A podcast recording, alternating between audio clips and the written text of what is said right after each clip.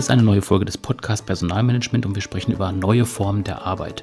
Mit mir dabei ist Heike Andreschak. Hallo Heike. Ja, hallo Michael.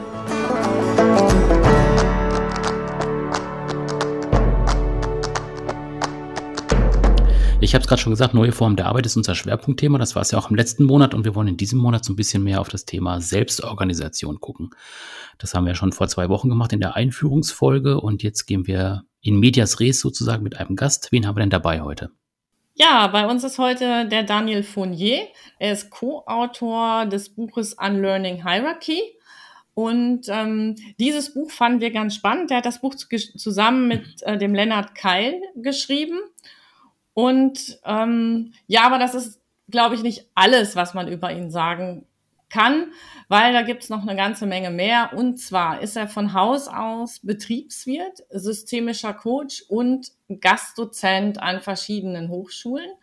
Ähm, sein profundes Wissen rund um das Thema Führung, äh, Talentdevelopment, Organisationsentwicklung und Kulturwandel hat er aber äh, nicht nur theoretisch erworben, sondern er war auch Führungskraft in sehr exponierten Rollen und in sehr äh, bekannten Unternehmen wie Siemens, Deutsche Telekom und SAP. Also wir haben keinen Theoretiker heute hier, sondern auch einen sehr versierten Praktiker. Ich freue mich total. Und jetzt spoiler ich ein bisschen und wir werden auch was über Hippos lernen, aber dazu später. Hallo Daniel. hallo Heike, hallo Michael. Schön, dass ich hier sein darf. Danke für die Einladung. Ja, ich hoffe, ich habe jetzt nichts Wichtiges vergessen äh, bei deiner Vorstellung. Nee, nicht, soweit nicht. Ähm, ich kann noch dazu fügen, ähm, genau, du hast schon schön gesagt, ich bin, ähm, komme eher aus der, aus der Praxis, Hintergrund Betriebswirt ähm, und ich sage mir, ich bin leidenschaftlicher Hobbypsychologe, ähm, weil mich einfach die äh, ja, Psychologie, psychologischen, psychologienahen Themen ähm, der immer in den letzten Jahren immer mehr interessiert haben ähm, auf ganz unterschiedlichen Ebenen. Und ähm, ja, so war ich da in ganz unterschiedlichen Rollen in den letzten 15 Jahren. Du hast gesagt, äh, meistens Großkonzerne, Technologiekonzerne. Ähm, und äh, jetzt Anfang des Jahres, das vielleicht noch als, als Zusatz, äh, bin ich selbstständig, berate und begleite und äh, unterstütze Konzerne, Scale-ups, ähm, mhm. aber auch Führungskräfte in einzelnen Teams auf ihrer Reise, sich erfolgreich für die Gegenwart, sage ich ganz bewusst, sage ich auch nachher noch was dazu, und auch für die Zukunft aufzustellen. Ähm, und das hat meistens, äh, und ähm, deswegen passt das für heute, glaube ich, ganz gut, das hat meistens etwas mit Selbstverantwortung und Selbstorganisation zu tun. Und ähm, das tue ich in unterschiedlichen Rollen als Organisationsentwickler, Leadership, ähm, Development Experte, Coach, aber eben auch als, als Impulsgeber. Da bin ich dann jetzt auch mal ganz gespannt zu hören, ähm, wie es eigentlich zu dem Titel für das Buch, für das Buch kam, Unlearning Hierarchy, äh, wenn der Hintergrund Selbstorganisation ist und du hast gesagt, ähm, ich interessiere mich für Psychologie und als Psychologe weiß man ja, etwas zu verlernen ist unglaublich schwer. es ist immer besser, etwas Neues zu lernen. Da bin ich ganz gespannt. Wie kam es zu dem Buch und wie entstand der Titel? Ja, also der Titel kam tatsächlich vor dem, äh, vor dem Buch und auch vor der Buchidee, ähm, weil wir, ähm, und da kommt auch die Kombination mit dem Lennart, Lennart Keil zusammen. Der Lennart war bei mir äh, im Team und hat ähm, in meinem Team die Organisationsentwicklung geleitet äh, bei der SAP. Und ähm, wir hatten äh, diese Organisation neu aufgesetzt und haben uns überlegt, was, was könnte der Fokus sein. Wir waren ein kleines Team, ähm, ein, ein Team aus der Zentrale heraus, das sozusagen mit unterschiedlichen Regionen und Businesses zusammengearbeitet hat und ähm, haben äh, gemerkt, dass es ganz oft mit dem Thema Führung zu tun hat, ganz oft mit dem Thema, wie organisieren wir uns eigentlich, wie arbeiten wir eigentlich zusammen, wie treffen wir Entscheidungen, ähm, wenn es um diese OD-Projekte ging. Und irgendwann kam uns mal so äh, spaßeshalber der Titel ähm, Unlearning Hierarchy. Und den, der hat sich sehr hartnäckig dann auch gehalten, weil er oft ein ganz guter und durchaus ja auch provokativer Einstieg war, um in die Diskussion, den, den Austausch und auch die Zielklärung mit, ähm, mit Führungskräften zu kommen. Ähm, ist aber immer eher so, so im Hintergrund äh, mitgeschwungen. Und ähm, wie, wie kam es ähm, zu dem Buch, zu dem Buchtitel, ähm, dass, dass der dann auch auf dem, auf dem Buch vorne drauf stand, ist eine ganz lustige Geschichte. Also auf der einen Seite gab es so, sag ich mal, drei Motivatoren, ähm, dieses Buch zu schreiben und, und einen Auslöser, der auch, auch ähm, dann was mit dem Titel zu tun hat. Und ähm, die Motivatoren waren ähm, einerseits ähm, wollte ich und, und Lennart wahrscheinlich ähnlich, dass das wir so auf den Bühnen und in Leadership Development Programmen sagen, mal strukturiert in den Rahmen zu bringen und ähm, daraus ganzheitlich eine Geschichte zu machen aus den Einzelteilen, die wir in der Vergangenheit vielleicht äh, hier und da eher en passant erwähnt hatten. Und ähm, wollten damit aber auch bewusst eine Abgrenzung schaffen zu den ganzen Hype-Büchern, ähm, die es gerade gibt, die es gab äh, rund um das Thema äh, New Work. Das war so ein Motivator. Der zweite war, wir wollten die Themen, mit denen wir uns im praktischen Alltag auseinandersetzen, eine Stufe tiefer legen und durchaus auch mit etwas Abstand analysieren und Muster erkennen und diese zu beschreiben, mit denen wir vielleicht bisweilen nur intuitiv umgegangen sind. Und natürlich, was ich da erzähle, bei diesen zwei Motivatoren, das ist Mittel zum Zweck und, und der Zweck war, Wissen und Erfahrung zu teilen, ja, mit einer, mit einer durchaus sehr breiten Leserschaft, also nicht nur HRler oder Neudeutsch äh, P&O, People and Organization Verantwortliche, sondern generell mit Menschen in ja, größeren Organisationen, ja, die Führung und Veränderungswillen in sich tragen und Organisationen besser und zukunftsgerichteter gestalten wollen. Das waren so zwei Motivatoren und dann kam noch ein, bei mir ein sehr egoistischer dazu, nämlich ich wollte ähm, äh, ja ein Personal Development Projekt ähm, losschießen und habe gesagt, naja, ich interessiere mich für das Thema Lernen, ich bin sehr neugierig, ich wollte mal ähm, sozusagen eine neue Rolle bei mir austesten, nämlich die des Autors. Und da ich nie ganz groß akademisch ähm, geschrieben habe oder Fachliteratur, ähm, war das so ein bisschen ein eigenes Projekt, eine eigene Motivation, das zu machen. Das vielleicht mal so zu den, zu den Motivatoren ähm, Auslöser, und jetzt kommen wir so zurück zum, wie der Titel eigentlich entstanden ist, ist, ist eine ganz schöne oder ja, vielleicht sagen wir besser, so eine augenöffnende Geschichte. Ähm, und zwar war, ähm, war ich eingeladen auf eine der größten Future of War Konferenzen im deutschsprachigen Raum in Berlin damals und die Konferenzleitung rief mich an und sagt, Daniel, du machst doch viel zum Thema New Work bei der SAP. Ähm, wir würden dich gerne als, äh, als Panel Speaker dabei haben ich gesagt, klar, mache ich gerne, finde ich, finde ich spannend, ähm, interessante Konferenz. Und habe mir dann so äh, nach meiner Zusage überlegt, hm, ähm, eigentlich wäre das doch auch ganz schön, Leute von meinem Team ähm, die Möglichkeit zu geben. Ich war jetzt schon auf einigen Bühnen unterwegs ähm, und, und für die wäre das ja auch eine ganz schöne Möglichkeit. Und da dachte ich mir, ha, ist doch für den Lennart eigentlich eine, eine tolle Geschichte. Und habe dann äh, mit der Konferenzleitung wieder Rücksprache getroffen, habe gesagt, Leute, ich habe mir so mal überlegt, ähm, ich würde gerne einen von meinem Team dorthin setzen und, und ähm, auf die Bühne setzen, nämlich denjenigen, der sich gerade am meisten mit dem Thema OD, Organisationsentwicklung, auseinandersetzt. Dann war erstmal Schweigen. Ja, dann hieß, hm, aber Daniel, du weißt doch, du bist, hast einen großen Titel, Global Vice President, das ist wichtig für das Line-Up und so weiter und so fort. Und ich habe darauf insistiert und habe gesagt, nee, also ich, ich bin dabei, nur dass ihr wisst, ich, ich äh, entschuldige mich jetzt hier nicht und bin ja nicht bei der Konferenz, sondern ich habe sehr großes Interesse an der Konferenz. Aber lass uns doch Folgendes machen. Lass uns doch aus diesem Thema ähm, äh, der Hierarchien und der großen Titeln, lass uns doch das Thema in den, in den Mittelpunkt stellen und das genau an dieser Situation mal, mal beschreiben. Ähm, fast forward, ähm, Lennart saß auf der Bühne, ich saß in der ersten Reihe ähm, und ähm, in der, die Panel-Diskussion hat ein, ein Rieseninteresse ausgelöst und natürlich auch dieser, dieser Effekt sozusagen, nicht der mit dem größten Titel sitzt ähm, da auf der Bühne, sondern einer von seinem Team, weil es hat aus dem Herzen glaube ich, von ganz vielen Leuten dort gesprochen. Ja? Weil die Realität, die wir in vielen Organisationen heute wahrnehmen, ist, dass zwar so ein Vorstand nach außen von Schwarmorganisationen schwärmt ähm, und, und viel über Agilität spricht, aber intern dennoch ganz viel Top-Down äh, gemacht wird, wie Re Reorganisationen und sonstige Dinge, die dann einfach schnell ins Postfach der Mitarbeiterinnen und Mitarbeiter flattern. Auch so das Thema Teamarbeit, der wird überall ähm, ganz groß betont, ja, aber dennoch ist es sehr interessant zu sehen, dass ähm, weiterhin heldenhafte Führungsidole auch ganz, ganz groß gefeiert werden. Und äh, diese Realität haben wir so ein, Stück weit, oder diesen Bruch haben wir so ein bisschen mitgenommen und ich weiß nicht, ich saß am Bahnhof und habe hab Lennart angerufen und gesagt, du, das war jetzt echt eine, eine spannende Erfahrung. Ähm, ich glaube, hier gibt es noch viel Grundlagenarbeit zu tun, wenn Menschen, die sich wirklich aufrichtig mit dem Thema New Work ähm, auseinandersetzen und sich dem Thema verschreiben, immer noch so stark an diesen alten Paradigmen hängen. dann haben wir gesagt, eigentlich passt doch der Name Unlearning Hierarchy wie die Faust aufs Auge. Und ähm, das war, glaube ich, der, äh, der Anfang dann unserer, unserer Schreibarbeit, ähm, was sich natürlich über ein paar Wochen und Monate auch gezogen hat. Aber die Kombination war spannend, weil der Lennart ist Psychologe, ja, ich, wie gesagt, Praktiker, langjährige eigene Führungserfahrung, viel mit Vorständen in diesen politischen Kreisen auch gearbeitet, so dass sich das ganz schön, ähm, glaube ich, dann zusammengefügt hat äh, aus den beiden Perspektiven.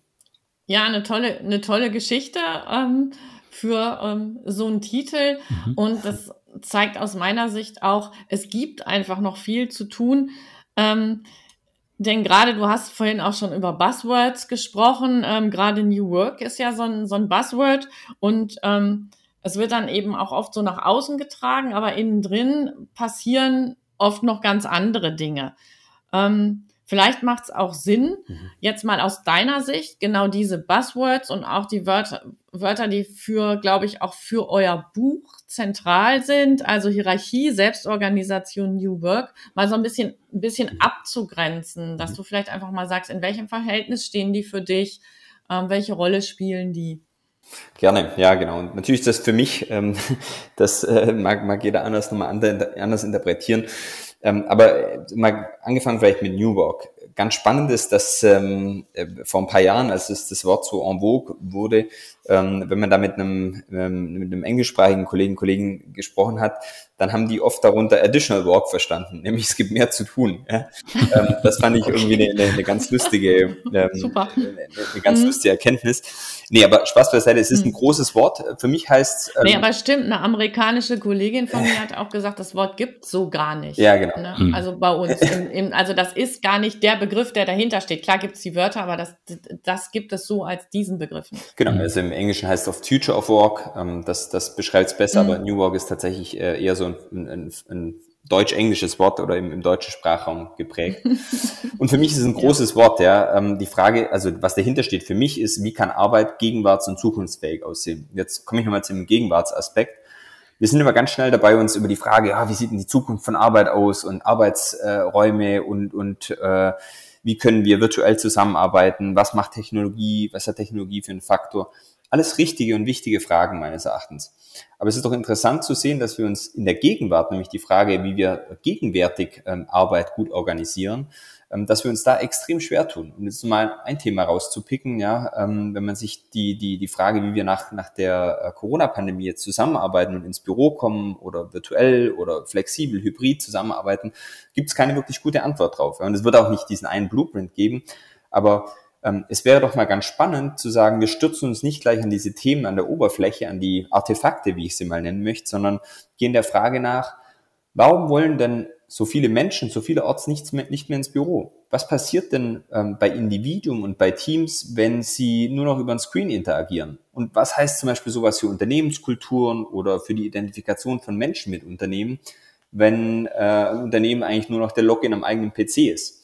Und das sind, finde ich, sehr gegenwartsbezogene Fragestellungen, ähm, die man ähm, viel zu wenig betrachtet, wo man eigentlich gerade so am, am lebenden Objekt ganz viel lernen könnte und, und in die Zukunft bringen könnte. Deswegen, ja, für mich ähm, zusammenfassend, New Work steht für mich eigentlich, wie kann Arbeit gegenwarts- und zukunftsfähig, äh, gegenwarts- und zukunftsfähig gut aussehen. Ähm, Hierarchie, ja, da kann man, glaube ich, ganz formell dem, dem Duden nachgehen, heißt Rangfolge, ist eine Rangordnung. Und wenn man so möchte, ist ein soziales Ranking ja, im, im Unternehmenskontext. Ähm, ja, vielleicht was technischer beschrieben ist es für mich so ein Ordnungsprinzip in einer Organisation, ähm, in dem Menschen in unterschiedliche Levels, in unterschiedliche Ebenen eingeteilt sind. Und in der Regel hat die höhere Ebene ähm, Macht, mehr Macht als die nächst untere Ebene und die höhere Ebenen, die höheren Ebenen kontrollieren und steuern die unteren Ebenen. Ja, jetzt mal so ganz äh, ähm, äh, fachtechnokratisch äh, ähm, definiert. ähm, das Thema Selbstorganisation, auch ein, ein sehr großes Wort, ähm, beschreibt für mich eigentlich alle Formen der Zusammenarbeit, die nicht auf dieser Top-Down-Planung, äh, Kontrolle, Aussteuerung, ähm, also von der Hierarchie her angewiesen sind. Ja? Also mit anderen Worten, so selbstorganisierte Systeme organisieren sich eigentlich von innen nach außen und nicht von außen nach innen oder von oben nach unten.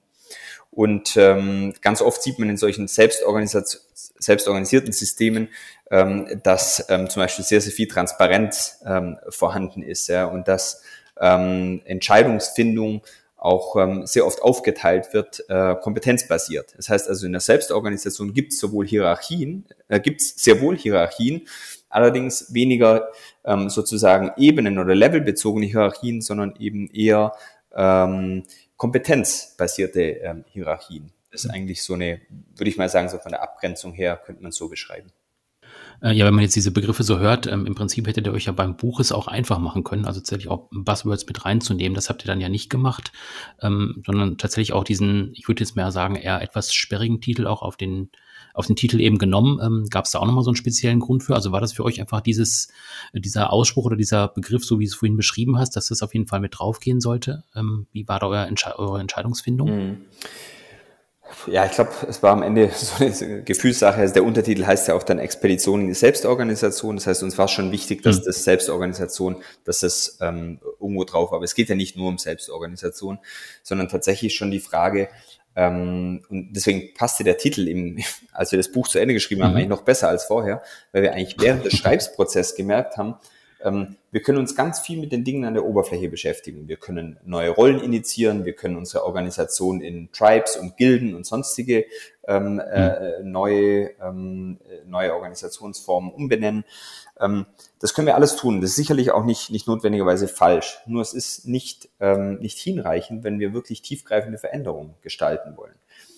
Und der Veränderung im Wege stehen ganz, ganz oft ähm, verkrustete ähm, Überzeugungen, Glaubenssätze. Wir reden auch über Bilder, innere Bilder, ja, über Menschen, über Organisation, mhm. über Führung, ähm, die es nicht einfach zu übermalen gilt. Ja. Das kann man tun, aber genau deswegen funktionieren so agile Praktiken ähm, selten wirklich gut. Ja. Die funktionieren als Praktik, aber die verändern unter der Oberfläche zu wenig. Weil wenn wir wirklich ähm, tiefgreifende Transformationen, Veränderungen wollen, dann müssen wir an die Glaubenssätze ran. Und wir wissen alle, wie schwierig das ist, Grundüberzeugungen und Glaubenssätze die vielleicht jahrelang sehr funktional, sehr hilfreich für uns waren im Unternehmenskontext, die einfach über Bord zu werfen. Ja, und so sind wir im Schreibprozess ähm, eigentlich noch eine Ebene tiefer gekommen als, als ursprünglich intendiert und haben gemerkt, es geht eigentlich darum, dass wir uns mit diesen Themen, mit dem, was wir uns ständig persönlich individuell sagen und was wir so als intersubjektive Realität ähm, ähm, in der Organisation, also Kultur, gemeinsame Werte, gemeinsame Verständnisse, dass wir eigentlich da rangehen und uns mit denen auseinandersetzen ähm, und äh, um, um wirklich Veränderungen zu treiben, weil ansonsten kommen wir nicht, nicht in der Tiefe nicht wirklich weiter. Und deswegen so rück, rückblickend hat dann dieser Titel des Unlearnings, ähm, wie ihr vorhin gesagt habt, äh, mhm. ein sehr, sehr langer und schwieriger Prozess, aber hat eigentlich ähm, dadurch ganz gut dazu gepasst ja, und zeigt auch ein bisschen die Realität auf. Ich weiß, die ist nicht sehr salonfähig, ähm, aber die ist äh, unserer Erfahrung nach einfach passend. Und die Realität ist, dass so tiefgreifende Veränderungen halt leider nicht so schnell geht, wie wir uns das wünschen, ja, oder wie sich CEOs und Vorstände und auch gerne meine Zunft der Organisationsentwickler gerne wünschen, ja, weil das ist halt ein komplexes System, ein Organismus, der sehr interdependent und sehr komplex äh, interagiert. Und es lässt sich einfach nicht so von heute auf morgen verändern. Ja, und ähm, da spielt ein bisschen wahrscheinlich auch so die, ähm, die Realität rein, die wir erlebt haben in unserer Erfahrung. Mhm. Jetzt ähm, ist ja der Untertitel Expedition in die Selbstorganisation. Also da ist ja auch im Prinzip, ähm, ja, also da steckt ja relativ viel drin. Also ihr begebt euch auf einen Weg. Ähm, es ist ein unbekannter Weg, Expedition. Ähm, ihr nehmt ja dieses Bild ähm, auch nochmal auf, ähm, wenn ich jetzt mal auf den auf diesen Outro-Bereich im Buch gucke mit dem Spaziergang, dass es kein einfacher Weg sein wird. Ähm, aber dann auch dieses Bild nochmal zu benutzen, äh, ihr macht zwei Schritte nach vorne, vielleicht aber auch einen zurück, aber es geht trotzdem vorwärts. Also ist ja relativ viel Bewegung drin. Ähm, wenn wir jetzt auf dieses ähm, Hinbewegen, auf Selbstorganisation einmal gucken, kannst du so ein bisschen beschreiben, äh, was euer Bild von Selbstorganisation ist? Also wie funktioniert das in Unternehmen? Wie kann es funktionieren? Was muss gemacht werden? Dass wir da so ein bisschen uns auch diesem Begriff einmal nähern können? Also wann funktioniert es gut und, und wann nicht, ähm, sind wir natürlich auch ein Stück weit äh, limitiert mit unseren Erfahrungen, aber haben wir doch jetzt ähm, auch in der Begleitung mit anderen Organisationen ziemlich viel gelernt. Der Erfahrung nach ist ein hoher Reifegrad ähm, wichtig ja, oder, oder zuträglich, um schneller in die Selbstorganisation zu kommen. Jetzt auch Reifegrad ein großes Wort. Was meine ich damit? Ähm, dass eine Organisation mhm ähm, idealerweise nicht zu viel lang, langjährig eingeschliffene Verhaltensweisen und nicht forderliche Glaubenssätze kultiviert, wie ich es gerade gesagt habe. Weil ansonsten geht dieser Verlernprozess länger, weil dann hat man sich an ein gewisses Verhalten gewöhnt oder um es konkret zu machen, zum Beispiel, man hat sich einfach daran gewöhnt, dass eine Führungskraft alle Entscheidungen trifft. Wenn das nun mal so ist in unserer Organisation, dann tut sich auf der einen Seite sowohl die Führungskraft extrem schwer loszulassen und Verantwortung und Entscheidungsbefugnisse zu übertragen, als auch die Mitarbeitenden, weil es ist ja auch ganz bequem gewesen, jahrelang einfach die Entscheidung nach oben zu delegieren und selber vielleicht einfach nur Entscheidungsvorlagen vorzubereiten. Ähm, das heißt, es hilft schon mal, wenn eine Organisation sich ein Stück weit auf den Weg gemacht hat und, und, und nicht zu traditionell, nicht zu hierarchisch tickt. Ähm, was ganz wichtig ist, ist aber, ähm, Selbstorganisation funktioniert dann gut, wenn es auch einen klaren ja, Business Need gibt. Ja, wenn es jetzt nicht die, die nette People und, und Organization äh, Department ist, die sagt, ja, wir müssen jetzt mehr Selbstorganisation oder mehr Agilität reinbringen, mhm. dann fragen sich die Menschen, warum denn eigentlich? Was ist denn eigentlich das Ziel dahinter? Und wenn es wirklich ein Business Need gibt, zum Beispiel, dass wir viel zu langsam sind am Markt, weil wir alle Entscheidungen hierarchisch treffen und immer über den Vorstand gehen, oder dass wir zu wenig innovativ sind, weil wir den Menschen nicht einen offenen Rahmen geben, wo sie experimentieren können, dann haben wir einen klaren Business Need. Ja? Und wenn es den gibt und die Menschen in diesem System, in, in der Organisation einen Drang und einen Wunsch nach Veränderung haben und aber auch den Mut, Dinge auszuprobieren, zu experimentieren, sich auf Neues einzulassen, dann ist das schon mal eine sehr, sehr gute Grundvoraussetzung. Aber auch wichtig zu sagen, Selbstorganisation, äh, auch wenn es so klingt, organisiert sich nicht von selbst. Ja? Also ähm, da braucht es Akteure, ähm, die diesen Prozess entweder von außen oder von innen steuern. Ja? Es braucht Prinzipien, die dabei helfen, ähm, ähm, Selbstorganisation wirksam zu machen. Ähm, und es braucht auch äh, ein Stück weit diesen, ja, ich habe es manchmal Welpenschutz genannt, dass man mal anfangen darf, dass man mal Fehler machen darf, dass man mal sprichwörtlich auch auf die, auf die, auf die, äh, auf die Schnauze fallen darf, ähm, um damit sozusagen zu lernen, das als, als Teil des Lernens des, des, der Transformation zu begreifen. Wenn man diese Elemente hat, dann kann man schon mal ganz gut starten. Ähm, wir haben in unserem Buch ein paar Prinzipien ja auch ähm, definiert die Selbstorganisation. Kann ich nachher gerne auch nochmal im Detail darauf eingehen und nochmal ein paar Einzelbeispiele ähm, reinbringen von Unternehmen. Aber vielleicht mal so kurz zu deiner Frage, äh, wann es gut funktioniert, sind das Thema Reifegrad und Business Needs sicherlich zwei ganz wichtige Aspekte, die, die, ich, hier, die ich hier nennen würde. Und ich würde da gerne noch mal einhaken. Braucht es auch bestimmte Menschen ähm, für eine sich selbst organisierende äh, Organisation, also für ein sich selbst organisierendes Unternehmen? Ähm, also Stichwort Persönlichkeit. Also ähm, ist, ist Selbstorganisation was für jeden oder jede? Ja, die, die Frage wird, wird oft gestellt und ist tatsächlich schwierig zu beantworten. Ich, ich, ich beantworte es mal mit, mit, so, mit meiner Erfahrung, mit, mit konkreten Beispielen. Also grundsätzlich glaube ich mal, wenn Selbstverantwortung, äh, Entschuldigung, Selbstorganisation mit Selbstverantwortung zu tun hat, dann glaube ich, dass der Mensch als solcher durchaus gewillt ist, mehr Verantwortung zu übernehmen. Ja, das schließt nicht alle ein und es schließt auch nicht jeden Menschen in jeder Phase seines Lebens ein. Manchmal gibt es einfach, das kennen wir auch, Dinge, die wichtiger sind als, als die Arbeit. Und dann sage ich, ich gehe bewusst einen Schritt zurück und übernehme etwas weniger Verantwortung, wenn ich beispielsweise äh, meine Eltern gerade pflege, wenn ich beispielsweise äh, ein Kind erwarte oder so. Ja, das kann, mhm. kann ja Lebensphasen auch geben. Das hat gar nicht unbedingt mit Menschen oder mit Typen zu tun, sondern durchaus mit Phasen.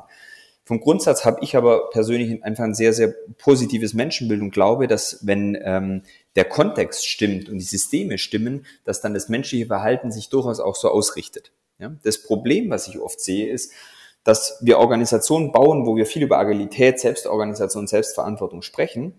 Wenn es dann aber darum geht, dass Menschen Verantwortung äh, übernehmen sollen und, und Entscheidungen treffen, dann wird ähm, ihnen meistens das Mandat entzogen. Und irgendwann ja, ähm, sagen die Leute, pff, dann mache ich es halt nicht mehr. Ja, was ist denn der Benefit? Was ist denn der Vorteil, dass ich, dass ich mich da einsetze, vielleicht die eine oder andere Stunde, den einen oder anderen Nerv da mehr investiere, wenn ich am Ende dann doch überstimmt werde von der nächsthöheren Hierarchiestufe. Da fällt mir immer das Bild ein, ähm, kennt ihr vielleicht, ähm, ist ja auch ein bisschen ein trauriges Bild, aber von dem kleinen Elefanten, der äh, im, im, Zirkus unterwegs ist und ähm, am Anfang seiner, seines Lebens und seiner Zirkuskarriere an einen kleinen Stock gebunden wird. Und der kleine Stock war damals ähm, ausreichend, den Elefanten vor dem Abhauen ähm, zu, zu äh, oder am Abhauen zu hindern. Dann ist der Elefant im Laufe der Jahre immer größer und größer geworden und ähm, das Seil und der Stock war immer noch der gleiche. Das heißt, der Elefant hätte ganz leicht mit seiner eigenen Kraft, als er groß war, den Pflock rausreißen können. Er hat aber ein gelerntes Verhalten, ähm, eine, eine, eine, eine gelernte Unfähigkeit ähm, an ähm, kultiviert, dass er gar nicht weg kann, ja, dass er gar nicht sozusagen die Verantwortung für seinen, für seinen, äh, für seinen eigenen Weg übernehmen kann. Und ähm, das war ein etwas hartes Bild, aber das sieht man durchaus in Organisationen, die eben sehr, sehr eingeschliffene, ähm, vor allem eben Führungs- und, und Entscheidungsprinzipien an den Tag legen.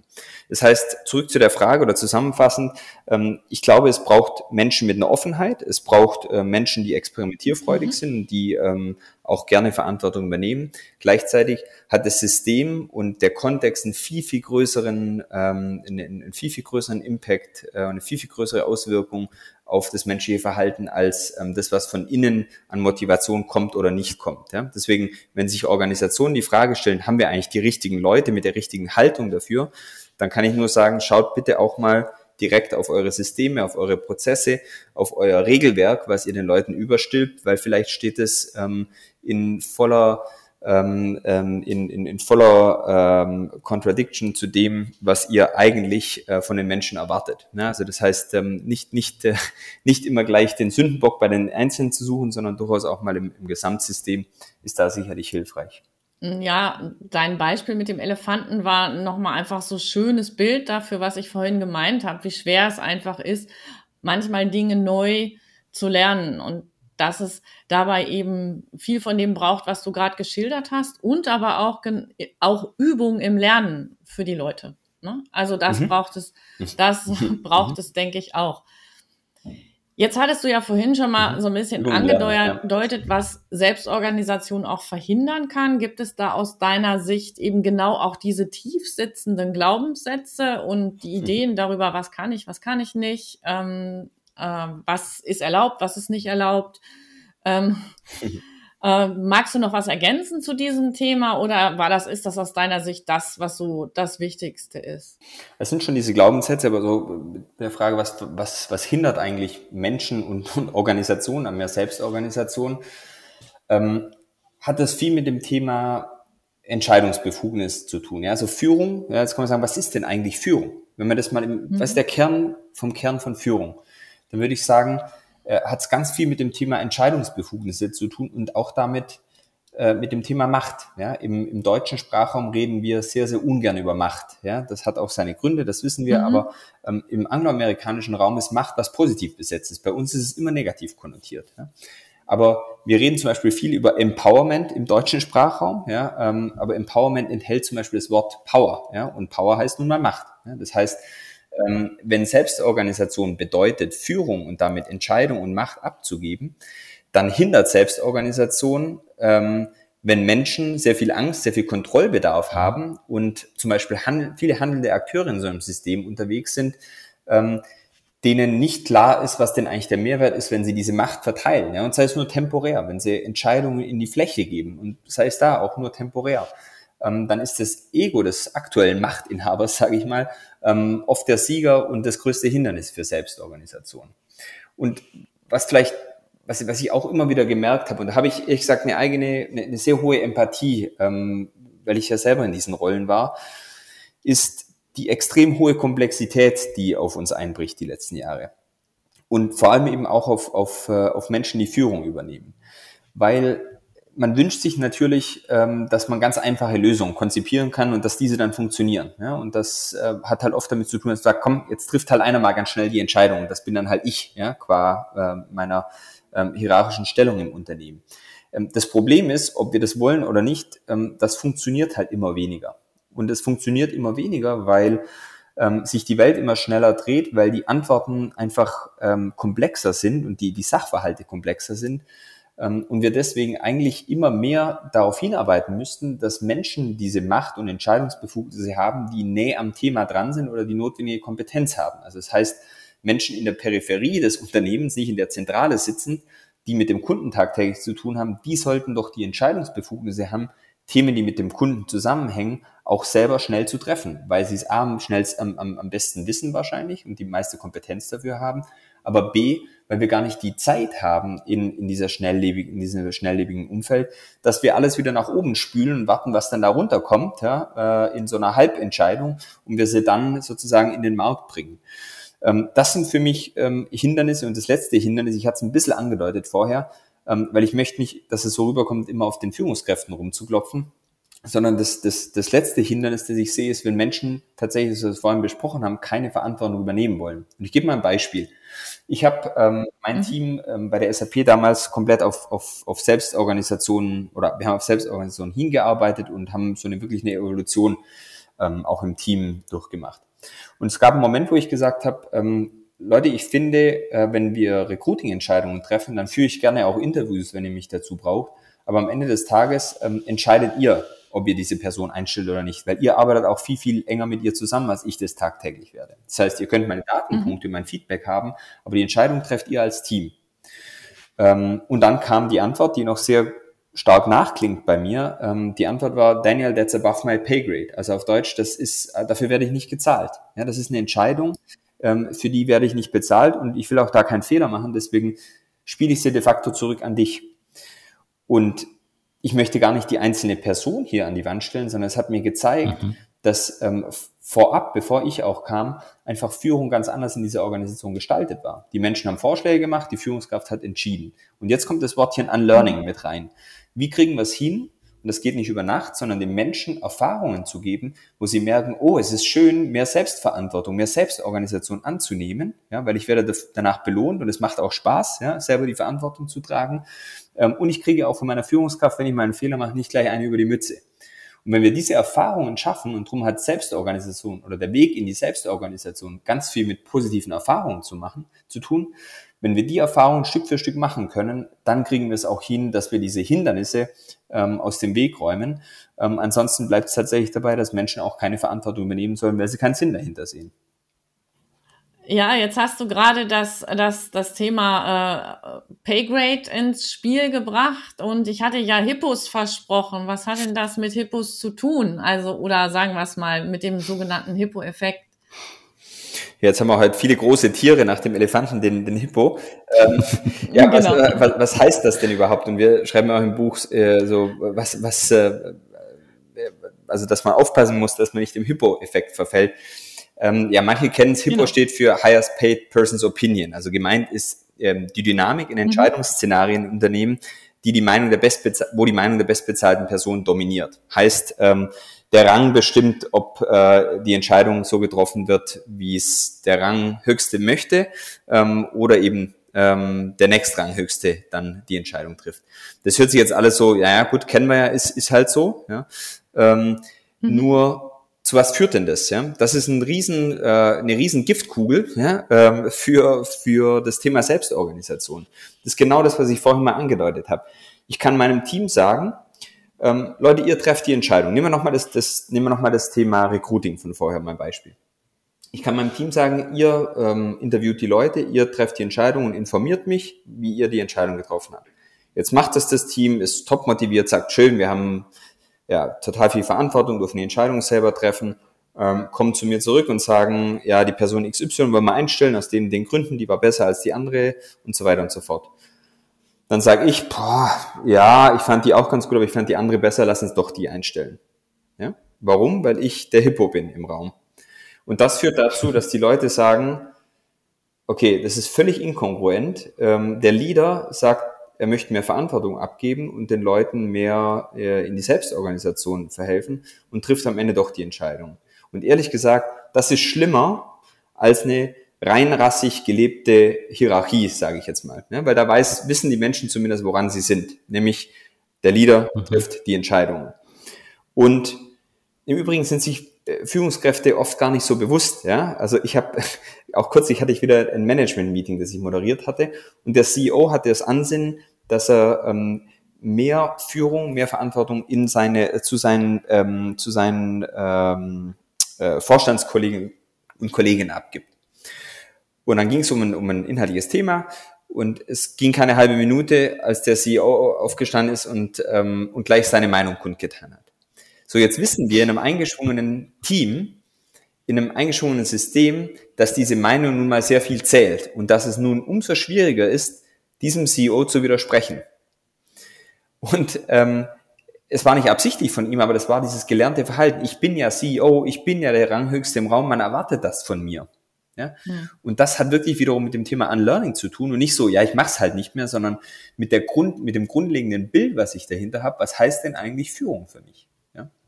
Und ich kann einen ganz praktischen Tipp geben, wer sagt, ja, geht mir auch ab und an so, ähm, wenn es um Entscheidungen gibt, geht, wo man wirklich die Meinung ähm, der anderen Menschen im Team hören möchte und sie in die Entscheidung involvieren möchte und ähm, sie auch die Entscheidung treffen lassen möchte, äh, kann ich nur empfehlen, wenn es darum geht, nehmen wir wieder das Recruiting-Beispiel, ja, wir haben drei Kandidatinnen und Kandidaten interviewt, ähm, fünf Leute im Raum, die die Kandidaten interviewt haben. Ähm, jeder schreibt äh, die Person, die er heiren würde, ähm, auf den Zettel, dreht den Zettel um und dann geht's äh, in der Runde und jeder erklärt kurz, wen würde er einstellen, warum würde er die Person einstellen. Dann wird nämlich das, die Meinung des Leaders, der vielleicht dort drin ist, meine Meinung in dem Fall, ähm, gleichberechtigt mit allen anderen. Ja?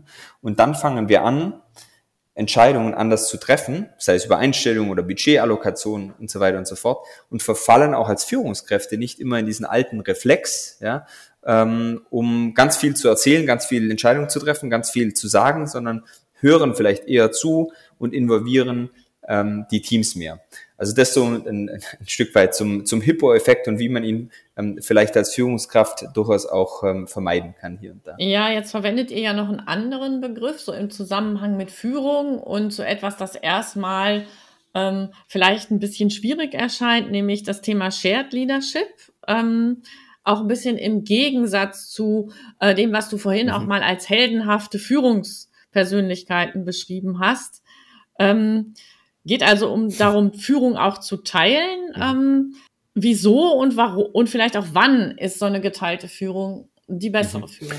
Also vielleicht grundsätzlich, glaube ich, öfters als man denkt ähm, oder als sich vielleicht auch ähm, die, die aktuellen Machtinhaber ähm, zutrauen und wünschen würden. Ja, also das ist tatsächlich sich eher die Frage auch stellen, wo macht sie keinen Sinn? Und es gibt ganz viele Bereiche, fair enough, wo, wo das keinen Sinn macht, ja, wo man ganz ehrlich sagen muss, da ist es wichtig, dass es eine Person gibt. Ja, also ähm, im Buch schreiben wir so spaßeshalber, wo Salat gepflückt wird und LKW gefahren wird, brauche ich jetzt keinen äh, kein Shared Leadership und brauche auch keine äh, große Selbstorganisation, sondern da ist relativ klar, ähm, wer entscheidet, wer was macht und ähm, ist es ist es auch hilfreich, da nicht zu viel Diskussionsprozesse reinzubringen. So, jetzt ähm, arbeiten wir aber immer mehr in, in Unternehmen, in, in Innovationsumfeldern, in kreativen Umfeldern. Ähm, und wir stellen Leute ein, ja, für viel, viel Geld, ähm, die eine hohe Kompetenz haben. Und auf der anderen Seite nehmen wir ihnen dann ähm, eigentlich die, die, das Spielfeld, diese Kompetenz auch auszuleben. Das heißt, ähm, ähm, das Thema Führung aufzuteilen hat insofern ganz oft ähm, äh, einen, einen praktischen Nutzen, weil Beispiel eins ähm, eine Führungskraft eigentlich viel zu wenig Zeit hat, um zwei Dinge zu tun, nämlich die Organisation inhaltlich, also funktional zu führen und die Organisation aus einer äh, Menschenführung, aus einer People-Leadership-Perspektive zu führen. Deswegen haben sich meines Erachtens, jetzt meine Wertung, aber intelligente Firmen entschlossen, dass sie ähm, Führung durchaus trennen können. Das heißt, es gibt ähm, in der Organisation Menschen, die funktionale Führungslaufbahnen einsch äh, äh einschlagen und Menschen, die einfach ähm, People-Leader äh, sind. Und auch da muss man wieder aufpassen, nicht in eine Falle zu treten. Das ist, kann man jetzt sehr schnell mal ähm, sozusagen als, als Titel verwenden. Ähm, es muss aber in der Organisation landen. Was heißt das konkret? Ähm, es heißt, dass Fachexperten ähm, die gleiche Möglichkeit für einen Aufstieg und damit auch für Gehaltserhöhungen ähm, haben müssen, als diejenigen, mhm. die Menschen führen. Weil ansonsten passiert Folgendes, ja, wir sagen, nee, nee, das ist ganz gut, du darfst auch ähm, funktionale Führungskraft bleiben, ähm, aber irgendwann ist ein Ende für dich, dann kannst du nicht mehr vorankommen. Und ähm, wenn man das macht, dann läuft man eigentlich in die Falle, dass man Fachexperten hat, die eigentlich keine Zeit und keine Lust und auch keine Kompetenz für Menschenführung haben. Man hat Menschen im Unternehmen, die eigentlich diese Führung bräuchten und ähm, die bekommen sie nicht und die Organisation verliert gleichzeitig die Kapazität ähm, für die Fachkompetenz von Leuten, die eigentlich sehr gut dort aufgehoben wären. Das ist eigentlich eine Lose-Lose-Lose-Situation, das Schlechteste, was man machen kann. Deswegen ist es eine, eine, eine, super gute Möglichkeit, hier Führung einfach aufzuteilen. Ähm, kann aber auch heißen, jetzt habe ich von einem permanenten Ansatz gesprochen, die zweite Möglichkeit oder der zweite ähm, Use Case, wenn man so möchte, wäre, dass man ähm, äh, Führung auch temporär zum Beispiel aufteilt. Ja? Wenn man zum Beispiel sagt, ähm, nehmen wir wieder Lebenssituationen. Ähm, wir haben ähm, zwei Personen im Unternehmen, die Teilzeit arbeiten wollen, ja, vielleicht nur noch drei Tage die Woche aus unterschiedlichen Gründen und sich diese Rolle dann aufteilen. Ja, und das muss jetzt gar nicht eine Aufteilung zwischen funktionaler und, und People Leadership sein, kann auch eine inhaltliche Aufteilung sein. Aber ist doch super, hat man zwei Menschen, die ähm, sozusagen mit, mit zwei unterschiedlichen Perspektiven auf ein Thema drauf schauen ähm, und die man weiterhin in der Führungsrolle lassen kann und sie nicht irgendwo in eine individuelle Contributor-Rolle runter, runterstufen müssen, nur weil sie nicht die Zeit haben, die Organisation zu führen. Ähm, also auch da kann es ganz praktische Gründe geben. Ähm, und das Letzte ist, ähm, dritter, dritter Aspekt wäre für mich zum Beispiel, ähm, wenn man eben sehr, sehr stark kompetenzbasiert vorgeht. Ja, also wenn man sagt, ähm, wir haben eine Führungskraft, die ähm, vielleicht in einer gewissen Phase ähm, des Teams, das Team führt, ja, zum Beispiel in der Restrukturierung, ja, da braucht es ganz andere Persönlichkeiten, ganz anderen, ähm, ganz andere Kompetenz. Ähm, nach einer Restrukturierung braucht es aber vielleicht wieder Menschen, die das Unternehmen ähm, wieder mit mehr Innovationskraft ähm, führen und dann kann es sein, dass sich einfach so eine geteilte Führung, wie man sie dann installiert, ähm, beide Situationen gut abdecken kann.